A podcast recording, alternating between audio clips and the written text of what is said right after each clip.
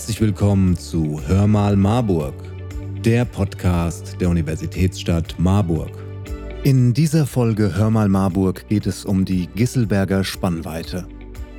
Es wurde ein neuer Raum für die Natur und für die Erholung des Menschen geschaffen. Zwischen Steinmühle und Rohnhausen fand ein Umbau der Lahn von einem naturfernen Gewässer hin zu einem naturnahen Lebensraum statt. Wir sprachen mit Bürgermeister Wieland Stötzel und Ortrud Simon vom Fachdienst 69 der unteren Naturschutzbehörde. Doch zuerst hören wir unseren Oberbürgermeister Dr. Thomas Spieß. Viel Spaß bei dieser Folge. Ich habe gehört, die Gisselberger Spannweite ist ein echter Geheimtipp. Ähm, was ist das und warum ist das Projekt so wichtig? Ja, die Gisselberger Spannweite ist wirklich ein Geheimtipp, ein wunderbarer Flecken Natur, der sich da gerade entwickelt. Vor ein paar Tagen bin ich mit meiner Frau mit dem Fahrrad da vorbeigefahren und ähm, es ist Natur entwickelt sich, aber man sieht schon, was da Tolles entsteht. Die Gisselberger Spannweite ist eine Fläche, wie der Name schon sagt, bei Gisselberg, aber äh, eigentlich ist sie ähm, südlich von Kappel, zwischen Kappel und Rohnhausen und dann äh, bis Richtung Wenkbach. Da hat sich in den vergangenen zwei Jahren ganz viel getan. Das ist ein wunderbarer Ort zur Naherholung geworden, für Spaziergänge, zum Fotografieren, zum Naturbeobachten. Und es liegt direkt am Radweg.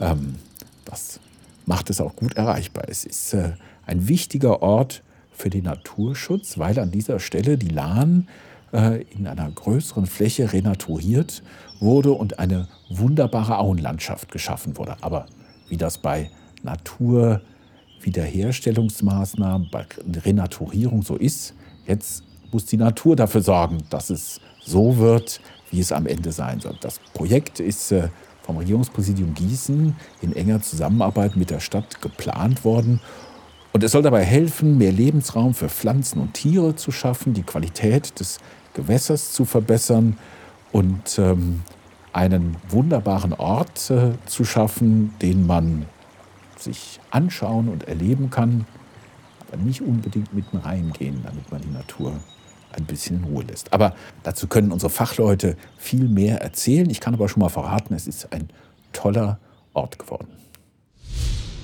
Herr Stötzel, die Arbeiten sind abgeschlossen. Aber was passiert denn nun? Ja, wir haben ja an der Gisselberger Spannweite einiges getan. Wir haben der Lahn ein neues Bett gegeben und neue Seitenarme errichtet. Und den Rest macht jetzt die Natur. Da entstehen Kiesbänke, da entstehen Steinflächen. Das wird sich ganz natürlich entwickeln für die Vögel, Flussregenpfeifer und Eisvogel zum Beispiel, die in dem Bereich ähm, wohnhaft sind. Für Fische und Amphibien ist das ebenfalls ein willkommenes Areal und natürlich auch für die Menschen, die dieses neu gestaltete Naturidyll schon sehr gerne nutzen. Also so geheim ist der Geheimtipp gar nicht mehr. Wenn man auf dem Radweg vorbeifährt von Kappel in Richtung Ronhausen, kann man auch einen wunderbaren Blick auf das neu gestaltete Areal werfen. Ähm, und muss ich etwas beachten, wenn ich dort unterwegs bin? Ja, bitte sollte man Rücksicht auf die Tiere, auf die Natur nehmen, auch wenn Vögel brüten oder wenn Tiere ihren Nachwuchs dabei haben, äh, sollte man besonders vorsichtig sein. Hunde sollten deshalb unbedingt angeleint werden in dem Bereich. Man sollte keinen Müll zurücklassen und insbesondere brütende Tiere nicht stören. Aber ansonsten laden wir gerne ein, dass jeder sich das Areal anschaut, bewusst hingeht, die Natur genießt und sich wohlfühlt. Und damit hoffen wir, dass wir richtig Lust gemacht haben auf Naturschutz und auf einen Ausflug in unsere neu gestaltete Anlage im Bereich der Gisselberger Spannweite. Wir wünschen viel Vergnügen dabei und viel Spaß in diesem wunderschönen Naturidyll. Frau Simon, der Lahn wurde ein neues Bett gegeben. Wie genau muss ich mir das vorstellen? Ähm, bevor wir die Renaturierungsmaßnahme Gisselberger Spannweite geplant haben, hat sich die Lahn in dem Abschnitt als Kanal dargestellt. Das heißt im Grunde genommen eine eintönige Halbröhre mit verbauten Ufern. Und man kann sich vorstellen, wenn Hochwasser kommt, spült dieses Hochwasser in dem Kanal alles raus, was sich darin befindet. Das heißt also auch Fische und, und andere Kleintiere haben da wenig Chance auf einen guten Lebensraum. Deswegen wurde jetzt tatsächlich das Ufer abgeflacht. Es wurden Nebengerinne geschaffen, sodass die Lahn auf etwa anderthalb Kilometern Länge jetzt in die Breite gehen kann und sich möglichst dynamisch neue Gewässerzweigungen suchen kann und auch ständig ihren Lebensraum wieder neu erschafft, indem Kiesbänke, Sandbänke und Schlammbänke und ähnliches aufgelagert und umgelagert werden. Das klingt ziemlich aufwendig. Ja, das ist auch sehr aufwendig. Ähm, wenn man die ganze Maßnahme in ihrer Gesamtheit betrachtet, konnte die im Grunde genommen so nur durchgeführt werden. In, insofern, als dass in den 80er Jahren im Kapplerfeld eine Flurbereinigung durchgeführt wurde und die Stadt Marburg sich schon seit den 80er Jahren bemüht hat, dass alle Grundstücke, die an die Stadt gefallen sind, schon innerhalb der Deiche direkt an die Lahn gelegt werden. Das heißt, wir hatten dann die komfortable Situation, dass wir städtische Grundstücke an der Lahn hatten, die dann entsprechend umgebaut werden konnten. Das war der erste Teil. Und der nächste Teil ist dann natürlich das Planungsverfahren, was auch sehr lange gedauert hat, was sehr aufwendig war. Und das äh, Dritte, was man nicht vergessen sollte, ist auch die Finanzierungsfrage. Das Projekt ist mit Fördermitteln des Landes und der EU finanziert worden. Und es mussten tatsächlich ausreichend Fördermöglichkeiten gefunden werden. Das war auch ein etwas länger dauernder Prozess. Und hat sich die viele Arbeit denn schon gelohnt? Ähm, was macht die Natur in Gisselberg?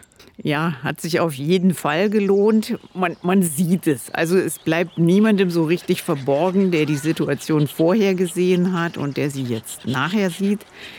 Der Querschnitt der Lahn ist im Prinzip um das Dreifache gewachsen. Man findet tatsächlich Bereiche, die, die sehr naturnah aussehen, naturnah wirken. Und bei der Bevölkerung ist das Projekt schon mal sehr gut angekommen. Viele freuen sich darüber, aber es geht ja in erster Linie auch darum, ähm, dass der Naturschutz seine Vorteile hat. Das heißt, Arten, insbesondere Vogelarten, Fischarten und Amphibienarten, denen soll mit diesem Projekt neuer Lebensraum gegeben werden. Und die haben sich auch schon zahlreich ange, äh, eingefunden. Man sieht das insbesondere an den Vogelarten. Wir haben regelmäßig den Eisvogel dort. Wir haben Flussuferläufer auf den Kiesbänken. Wir haben Regenpfeifer. Und ähm, bei den Amphibien hat sich auch schon einiges getan. Wir hoffen immer noch auf die Ansiedlung der Kreuzkröte. Aber da muss unter Umständen dann auch noch etwas nachgeholfen werden. Das klingt nach einer richtigen Oase, egal ob für Mensch oder Tier. Ja, genau so ist es. Ähm, die Menschen lassen sich tatsächlich sehr gern nieder. Sicherlich auch Corona-bedingt gewesen im letzten Sommer und auch dadurch, dass die Flächen noch sehr offen sind nach der Baumaßnahme. Die werden natürlich teilweise auch wieder zuwachsen und wir werden zukünftig auch Weidetiere auf die Fläche bringen. Das ist dann natürlich für das ähm, Nutzen dieser Flächen für den Menschen nicht mehr so interessant, aber die Maßnahme soll vom Deich aus, kann sie wunderbar erwandert werden und äh, begutachtet werden. Und wir planen auch auf der gegenüberliegenden Lahnseite, das heißt auf der Seite zwischen Rohnhausen und Kappel, noch eine Beobachtungsplattform zu errichten. Das war's auch schon mit Hör mal Marburg. Wir hoffen, es hat euch gefallen und freuen uns auf euer Feedback. Schreibt uns doch einfach eine Nachricht und abonniert diesen Podcast. Empfehlt ihn Freunden und Verwandten. Ihr findet uns auf www.hörmalmarburg.de oder auf allen gängigen Podcast-Plattformen.